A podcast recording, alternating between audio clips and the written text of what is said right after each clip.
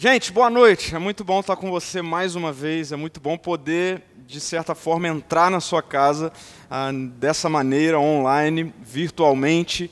Mas é muito bom saber que você está aí do outro lado e a gente tem preparado ah, esse encontro online de maneira muito especial para atender, abraçar todos aqueles que ainda continuam em suas casas e está tudo certo com relação a isso.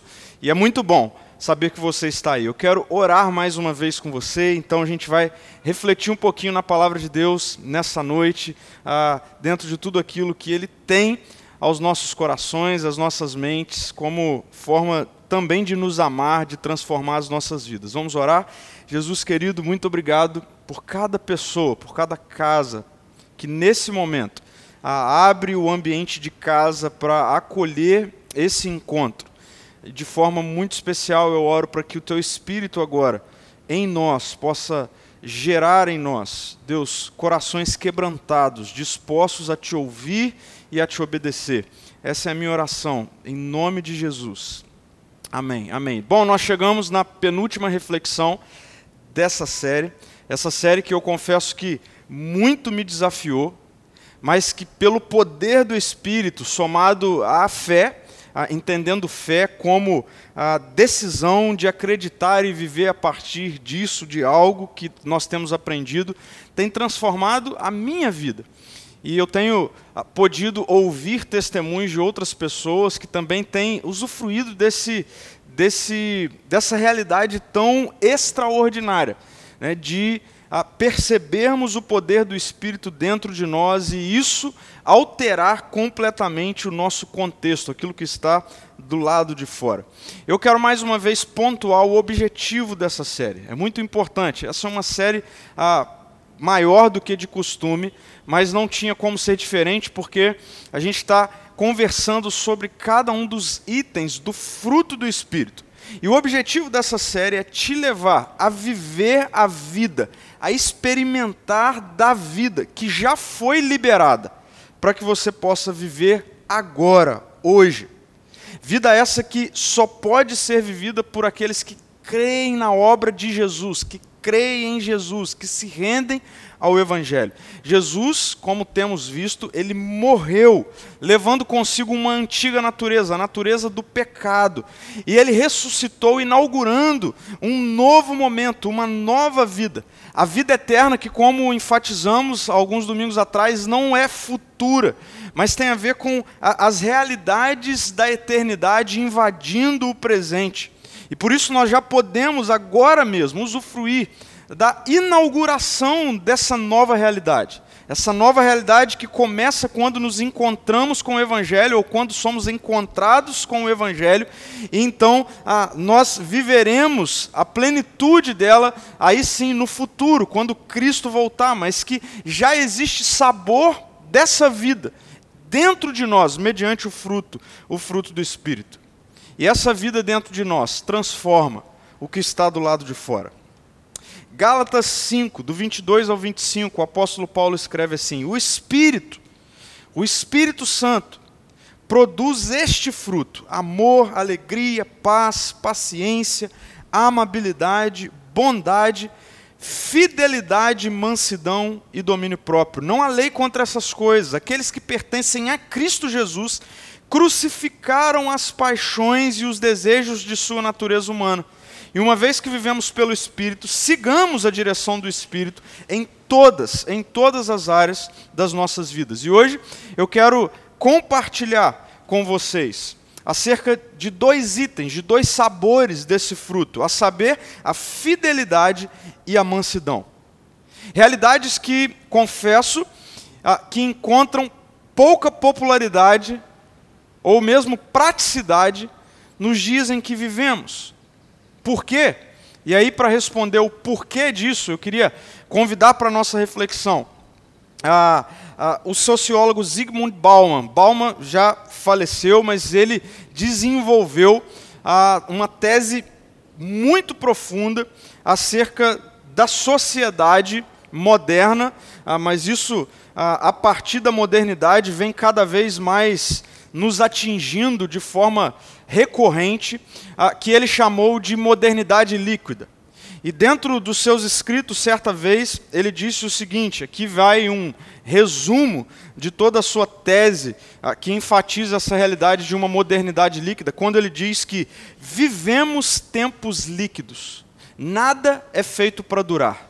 Vivemos tempos líquidos, nada é feito para durar.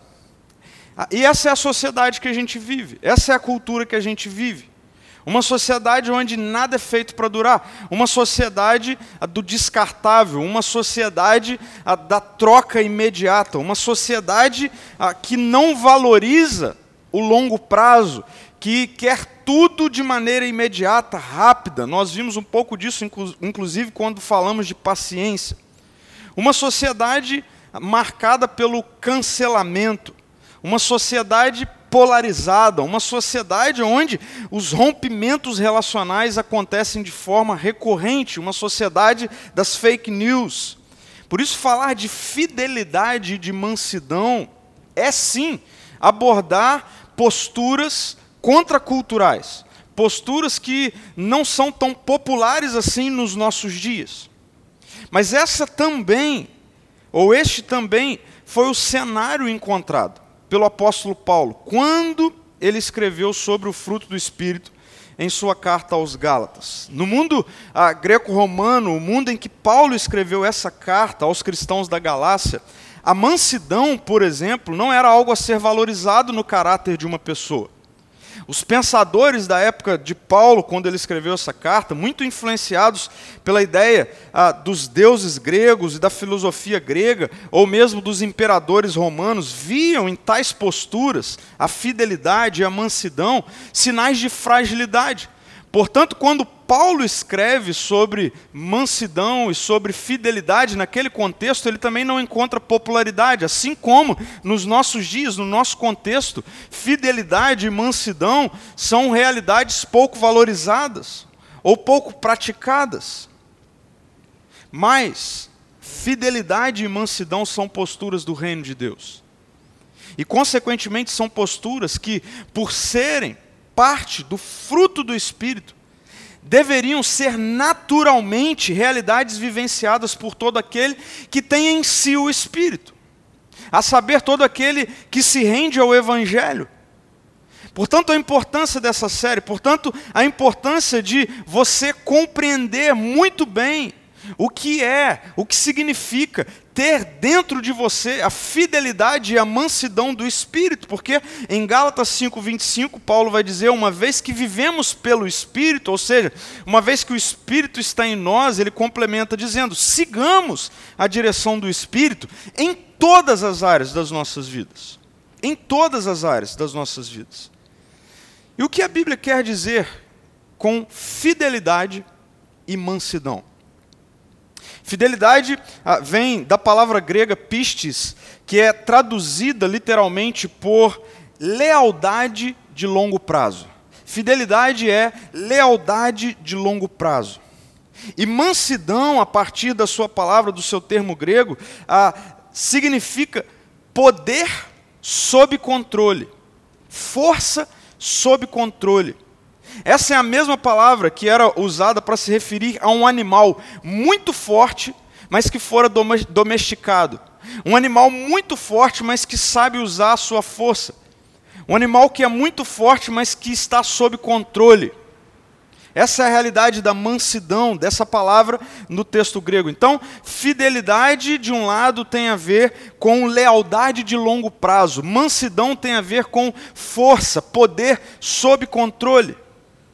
E sem dúvida alguma, vivemos numa sociedade onde há escassez de fidelidade, de lealdade de longo prazo, mas também de mansidão, de poder, de força sob controle.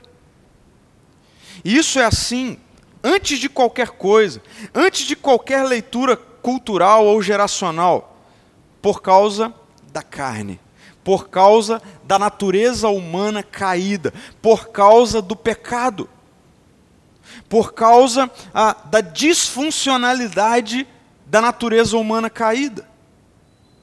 que, como temos falado, e eu não vou me aprofundar nisso aqui, traz consigo uma série de realidades que Paulo vai chamar de obras da carne, que são realidades extremamente destrutivas.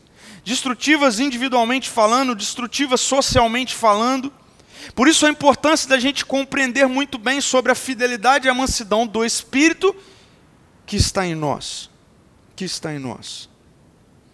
Eu quero ler com vocês Gálatas, no capítulo 6 virando a página ah, onde Paulo vai discorrer sobre o fruto do Espírito em contraste com a obra da carne, onde ah, Paulo vai enfatizar que os que pertencem a Cristo crucificaram as paixões e desejos da natureza humana com Cristo, nós já lemos, e que se vivemos pelo Espírito, então devemos seguir a direção do Espírito em todas as coisas. A partir disso, vai então chegar no capítulo 6 de Gálatas, e eu quero ler até o versículo 8, quando o apóstolo Paulo diz assim: Irmãos, se alguém for vencido por algum pecado, vocês que são guiados pelo Espírito, vejam mais uma vez ele usando essa, esse mesmo termo, vocês que são guiados pelo Espírito, devem, com mansidão, ajudá-lo a voltar ao caminho certo.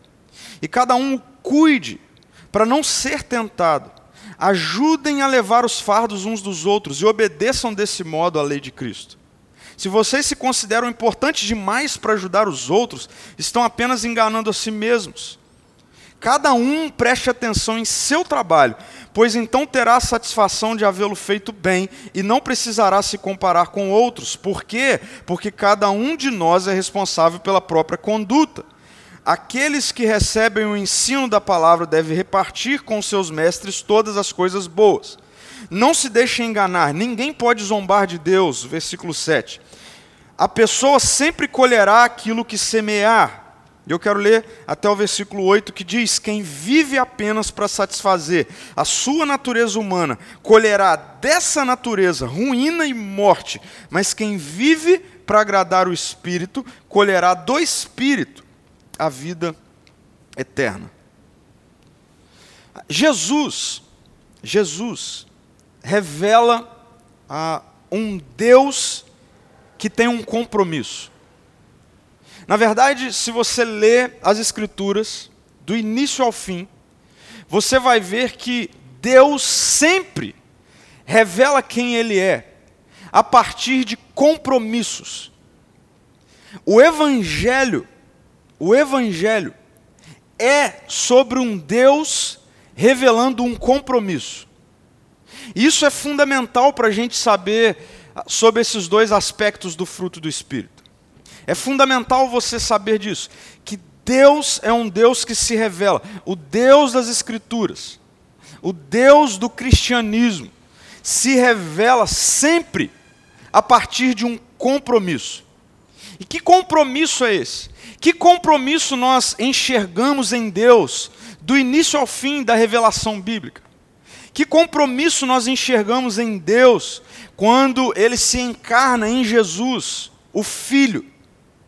O compromisso de construir e não de destruir. O compromisso de edificar e não de derrubar Anote isso, é muito importante você compreender isso, que o compromisso de Deus, o Deus revelado no Evangelho, é o compromisso de construir, o compromisso de edificar, e não de derrubar, e não de destruir. Isso tem absolutamente tudo a ver com fidelidade e com a mansidão do próprio Deus. Quer ver? Quantas vezes você já ouviu ou disse que Deus é fiel? Quantas vezes? Nós cantamos sobre isso, falamos sobre isso. Não, Deus é fiel, Deus é, Deus é fiel. E é verdade. Deus, o Deus revelado nas Escrituras Sagradas, é um Deus fiel, do início ao fim. E prova da sua fidelidade é a simbologia que está por trás de todas as suas decisões a simbologia da aliança. Por isso, nós somos, ah, por exemplo, a partir de uma teologia reformada, aliancistas, o que significa dizer que nós cremos num Deus que não rompe com os seus compromissos, por quê? Porque ele tem aliança com ele mesmo e, consequentemente, com o povo, consequentemente, com a própria missão, propósito de quem ele é e do que ele está fazendo na história. Deus é um Deus fiel, Deus é um Deus de compromisso. Por isso, a fidelidade é algo que está em Deus. E sim, essa fidelidade como é, significando uma lealdade de longo prazo. Uma fidelidade que não é interferida por algo que acontece amanhã e que vai mudar o que ele disse hoje. Não, não, não. As Escrituras nos mostram de forma categórica, de forma brilhante, que Deus não mente, que Deus não. Ele não é um Deus que uma hora fala uma coisa e daqui a pouco ele está fazendo outra coisa. Ele não é um Deus que ah, interfere ou dinamiza a sua soberania como se estivesse numa montanha russa subindo e descendo. Não. Ele é um Deus reto, ele é um Deus fiel, ele é um Deus de a lealdade de longo prazo. A fidelidade está em Deus. Ele é um Deus de compromisso. Um compromisso em construir, um compromisso em construir algo na sua vida, um compromisso em construir algo na minha vida, o compromisso de edificar a igreja, o compromisso de restaurar a criação, outrora afetada pelo pecado. Por isso percebam, a fidelidade é algo que está em Deus. Mas a mansidão também. Na verdade, a mansidão de Deus caminha lado a lado com a sua fidelidade. Nós encontramos principalmente no Antigo Testamento muitas vezes essa realidade que às vezes leva algumas pessoas a pensar que parece que Deus mudou de ideia e etc. Não, é porque a, a, a mansidão de Deus, que tem uma relação direta com as misericórdias de Deus, o tempo todo caminham lado a lado com a fidelidade de Deus. E a gente percebe isso em Jesus. Jesus expressa isso de maneira muito concreta, esse Deus manso esse Deus ah, que, mesmo sendo todo-poderoso, podendo fazer tudo a qualquer momento, ele tem o seu poder sob controle absoluto dele mesmo. Isso é a mansidão. Isso é a mansidão. A gente vai ver isso, por exemplo, em Jesus, quando, ah, ao ser preso, ah, ao ser inclusive questionado sobre se ele fosse mesmo Deus, ele poderia, enfim, é, descer daquela cruz e etc. Não é isso que nós vemos, porque ele é manso. Porque apesar de ter todo o controle, poder absoluto, o seu controle, o seu poder absoluto estão, é, o, todo o seu poder e força estão sob controle dele mesmo, que é a mansidão. Isso envolve o compromisso de Deus. O compromisso em construir algo que estava destruído pelo pecado. Agora, saindo dessa perspectiva da fidelidade e da mansidão de Deus e vindo para a fidelidade e para a mansidão do fruto do Espírito agora em nós, a gente precisa fazer algumas perguntas importantes. Por exemplo, como é que funciona alguém que vive a partir do fruto do Espírito, a fidelidade e a mansidão? Como que é o dia a dia de uma pessoa? Como é a vida de uma pessoa que tem o, o Espírito Santo dentro e que a partir do Espírito Santo dentro tem esse fruto que traz a fidelidade e a mansidão de Deus para dentro de nós? Como vive uma pessoa assim? Essa é uma pergunta importante. Como pessoas cheias do Espírito Santo e, consequentemente, do fruto do Espírito, começam a viver, seja entre elas, por exemplo, ah, no ambiente da igreja, ou no meio da sociedade, na vizinhança, no trabalho, uma vida de contraste com uma cultura de desvalorização da fidelidade e da mansidão. Como vive as pessoas cheias do Espírito e, consequentemente, da fidelidade e da mansidão? Eu quero abordar essas questões que são centrais. Porque, mais do que ficar falando sobre o significado de cada uma dessas palavras, nós precisamos compreender por que, que Deus coloca dentro de nós o fruto do Espírito que tem a fidelidade e a mansidão dele mesmo. Por que, que Deus colocou isso em nós? Por que, que Deus colocou esse sabor dele, do seu caráter, dentro de nós, a fidelidade e a mansidão? Porque é isso que o Espírito traz. É isso que está dentro de nós, de acordo com as Escrituras. Esse é o fato. Mas assim como todos os outros itens do fruto, para experimentarmos dessa, no dessa nova vida, nós precisamos de uma metanoia, nós precisamos de uma nova mentalidade que vem pela fé. E mais uma vez, pontuando que fé tem a ver com posturas que comunicam aquilo que eu creio. Então, se a Bíblia está dizendo que a fidelidade e a mansidão do Espírito está dentro de nós, Quais são as minhas posturas que comunicam que eu creio nisso e que certamente serão realidades vivenciadas por nós, do lado de fora, ao nosso redor? Porque é só pela fé que nós veremos a fidelidade e a mansidão do Espírito Santo em nós, à medida que, à medida que tomemos decisões nessa direção. Eu quero trazer uma dinâmica fácil de você gravar. Uma dinâmica que tem a ver com três Cs: compromisso, consciência e consequência. Compromisso, consciência e consequência. Para vivermos de forma muito prática, palpável, visível, a fidelidade e a mansidão. Como eu disse, mais do que ficar falando do que significa fidelidade, o que significa mansidão, é nós precisamos ter um compromisso nós precisamos ter uma consciência que vai sustentar esse compromisso. E certamente nós teremos as consequências de vivermos a nossa vida a partir desse compromisso que é a, fortalecido por essa nova consciência. Que compromisso é esse? Que compromisso nós devemos ter para que a fidelidade e a mansidão do Espírito sejam realidades nas nossas vidas. O compromisso de construir e não de destruir.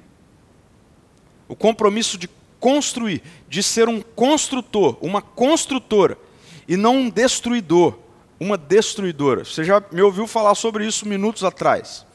E é isso mesmo. Porque é isso que o Espírito traz para dentro de nós, o compromisso de Deus.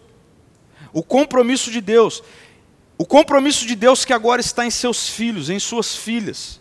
O compromisso de Deus que estava manifestado em Jesus e que, mediante o derramamento do Espírito, agora está em nós, os que recebemos o Espírito. E qual é o compromisso de Deus? O compromisso em construir algo, o compromisso em edificar algo e não em destruir. Mas o que isso tem a ver com fidelidade ou mansidão? Tudo a ver.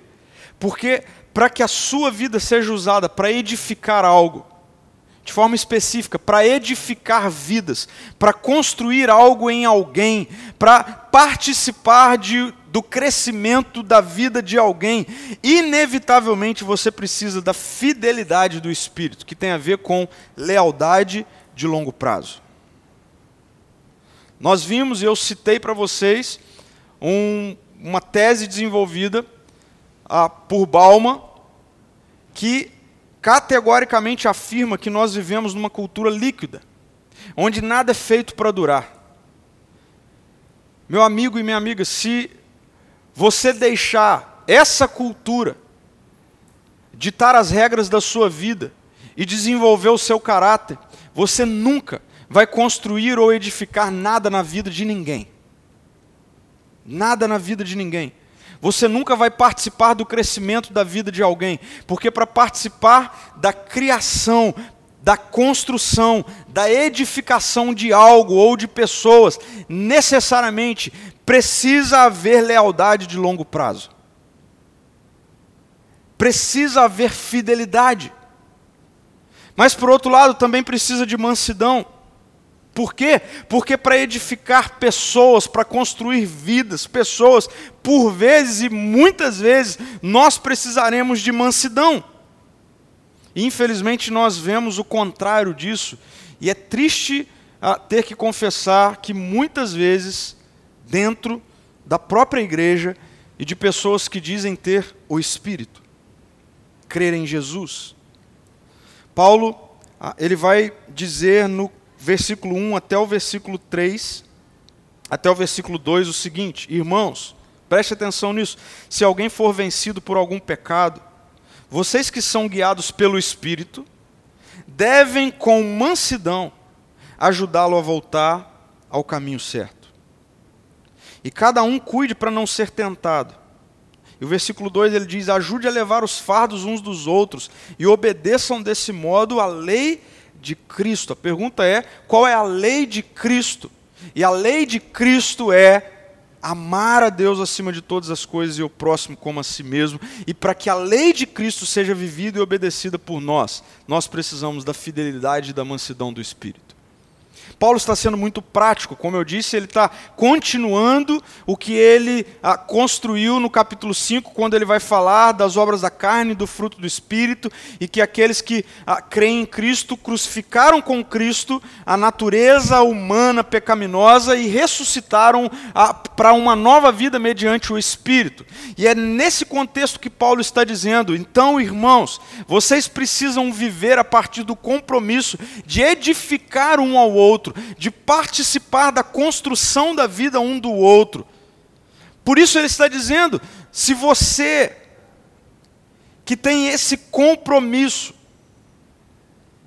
que tem o Espírito dentro de você, não vive dessa forma, você, e a gente vai ver isso mais abaixo, está zombando de Deus.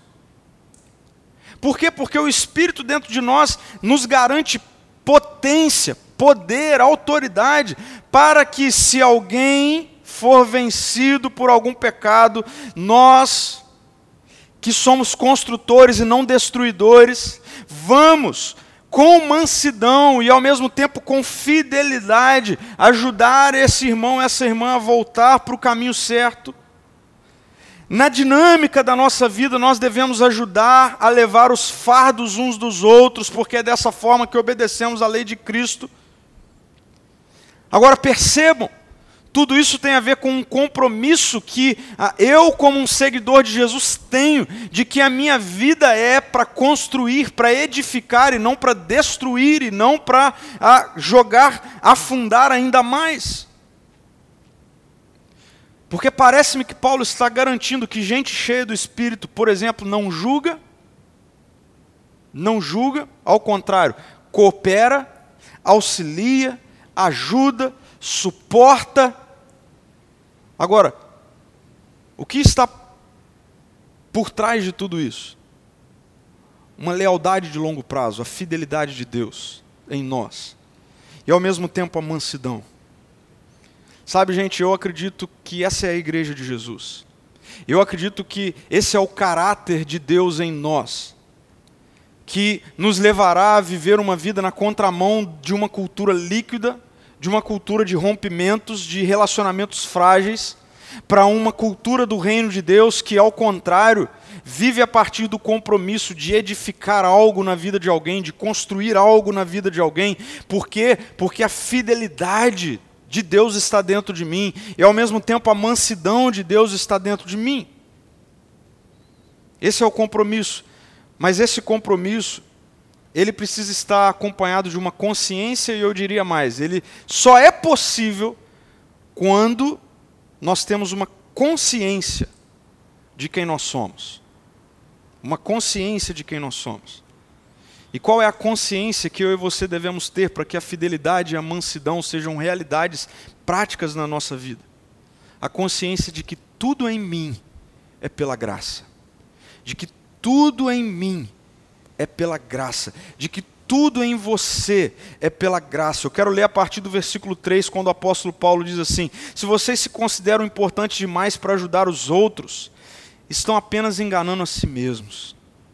Veja só Paulo está, logo após ele dizer que o compromisso deve ser em guiar com mansidão pessoas para o caminho certo, ajudar cada um a levar os fardos uns dos outros. Paulo vai exortar a mim e a você dessa forma. Agora, se você se considera importante demais para ajudar os outros, para perceber que a sua vida é para construir algo no outro, que você está a serviço do outro, então você está apenas enganando a si mesmo. Na verdade, você não tem absolutamente nada do Espírito em você. Na verdade, a sua vida não foi crucificada com Cristo no que diz respeito a uma antiga vida, a uma antiga natureza de pecado. Você está enganando a si mesmo. Versículo 4 ele vai dizer: Cada um preste atenção em seu trabalho, pois então terá a satisfação de havê-lo feito bem, não precisará se comparar com os outros. Parece-me que o apóstolo Paulo, após a, nos mostrar a importância prática de vivermos para o outro, agora ele vai dizer que, mas para você viver para o outro não significa que você deve viver tomando conta da vida do outro, mas que você deve viver tomando conta da sua vida que você deve entender que a, a atenção que você deve dar acerca do trabalho é acerca do seu trabalho, do seu serviço, da sua própria conduta. Porque no versículo 5 ele diz: porque cada um de nós é responsável pela própria conduta. Deixa eu falar algo para você. Sabe por que muitas vezes nós não vivemos essa fidelidade, essa lealdade de longo prazo, com mansidão? Porque nós vivemos preocupados numa perspectiva pecaminosa com o outro e nos esquecemos da nossa própria conduta. E aí no versículo 7, Paulo vai dizer: Não se deixe enganar, ninguém pode zombar de Deus. E a pergunta é: quando é que nós zombamos de Deus? Quando você zomba de Deus? Muitas pessoas acham que nós zombamos de Deus quando a gente erra em alguma coisa, quando a gente faz alguma coisa equivocada. Não, parece-me que não. Sabe quando nós zombamos de Deus? Quando nós passamos a nos esquecer de que tudo que somos, temos, veio pela graça, não por mérito, não porque temos algo de bom demais em nós, diferente do outro, quando nós nos esquecemos que o perdão, o amor, a misericórdia nos abraçou, nos acolheu quando estávamos mortos, quando nós nos esquecemos disso e com a vida comunicamos o contrário disso, nós zombamos de Deus. Nós zombamos de Deus. Nós zombamos de Deus quando nós negligenciamos a graça. Nós zombamos de Deus quando passamos a ser vigilantes da vida do outro, ao invés de prestarmos atenção na nossa própria conduta. Nós zombamos de Deus. Por que, que essas coisas comunicam que estamos zombando de Deus? Porque elas comunicam que nos esquecemos que tudo que somos é pela graça.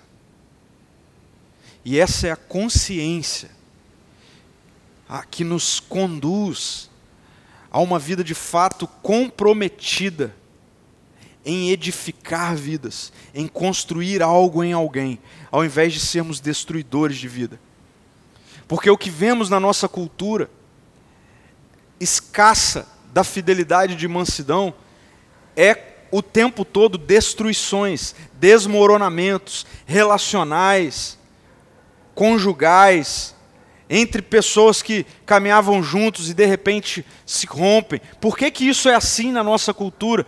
Porque a, na nossa cultura nós vivemos essa realidade e enxergamos essa realidade do mérito, aonde cada um se sente melhor, mais capacitado do que o outro, aonde a, a, essa verdade, essa realidade de prestarmos atenção na nossa conduta não é algo praticado na cultura do presente século, mas na cultura do reino de Deus a exortação bíblica é essa não se esqueçam, não zombem de Deus, tenham essa consciência. Tudo de vocês é pela graça, tudo que vocês vivem é pela graça. E aí, o terceiro C, a consequência disso, é que nós teremos e usufruiremos de uma maturidade de vida eterna. Maturidade de vida eterna. A consequência daqueles que têm uma consciência de que tudo é pela graça e de que vivem sob o compromisso de a, serem construtores, edificadores e não destruidores, é uma maturidade de vida eterna. No versículo 8, Paulo vai dizer: Quem vive apenas para satisfazer a sua natureza humana, colherá dessa natureza ruína e morte. Mas quem vive para agradar o Espírito, colherá do Espírito a vida eterna. A consequência daqueles que, pela fé, optam pelo compromisso com a lei de Cristo, amar a Deus, amar ao próximo, aqueles que não vivem zombando de Deus, é a experiência com a vida eterna, a maturidade de vida eterna. Em outras palavras, deixam de ser meninos e meninas infantis e agora começam a amadurecer a vida espiritual, entendendo vida espiritual não como práticas de espiritualidade ou religiosidade, mas uma vida, uma vida da eternidade sendo vivida agora. Tem gente que acha que o texto aqui, que Paulo aqui nesse texto está falando de futuro, mas não. Na verdade, ele está falando de eternidade, não de futuro. Quem vive para satisfazer sua natureza humana colherá dessa natureza ruína e, ruína e morte, mas quem vive para agradar o Espírito colherá do Espírito a vida eterna. É o que Paulo está dizendo. Vamos lembrar algo: é um fruto, certo? É um fruto. Falei isso na primeira reflexão, não é uma obra do Espírito, é um fruto do Espírito. Colheita do fruto do Espírito significa colheita de vida eterna. Paulo está dizendo: quem vive para agradar o Espírito colherá do Espírito a vida eterna. Colheita, colheita do fruto do Espírito é colheita de eternidade. A pergunta é quando? E a resposta é agora. E é linda essa relação da vida do Espírito com o fruto. Porque vamos olhar para uma árvore uma árvore. Ela é plantada, ela vai crescer, tem todo um processo para ela frutificar. Eu estudei isso um pouco ao longo dessa semana. E é interessante que, numa forma natural, ah, numa, num desdobramento natural, a segunda colheita ela é melhor do que a primeira. Sabe o que isso significa? à medida em que eu e você começarmos pela fé, pela fé, tomarmos decisões em direção a isso que a Bíblia está dizendo que está dentro de nós e hoje, a sermos fiéis, a sermos mansos, diariamente nós colheremos mais eternidade, diariamente nós seremos mais maduros de eternidade, diariamente nós viveremos mais da eternidade agora.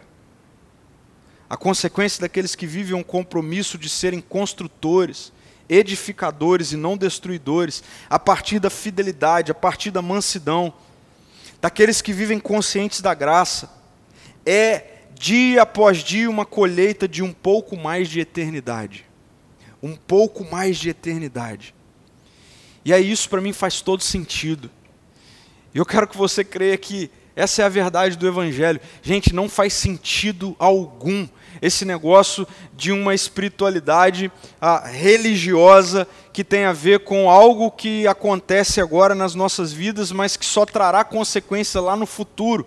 E que agora você e eu podemos viver do jeito que a gente quiser viver e que Deus está lá distante esperando a gente no futuro. Isso não faz sentido algum. Isso não é boa notícia. Isso não é evangelho. Evangelho, boa notícia é Deus veio ao nosso encontro. A eternidade invadiu o Cronos, o presente, e ela trouxe o Espírito trouxe para dentro de nós a fidelidade e a mansidão da eternidade, do próprio Deus, para a gente viver agora. E à medida em que ah, vivamos assim, também colheremos assim eternidade agora.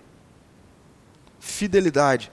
O Espírito colocou dentro de cada filho e filha essa capacidade de sermos leais a longo prazo, de não viver de rompimentos atrás de rompimentos, de não olharmos para o outro como sendo algo descartável que eu uso, jogo fora.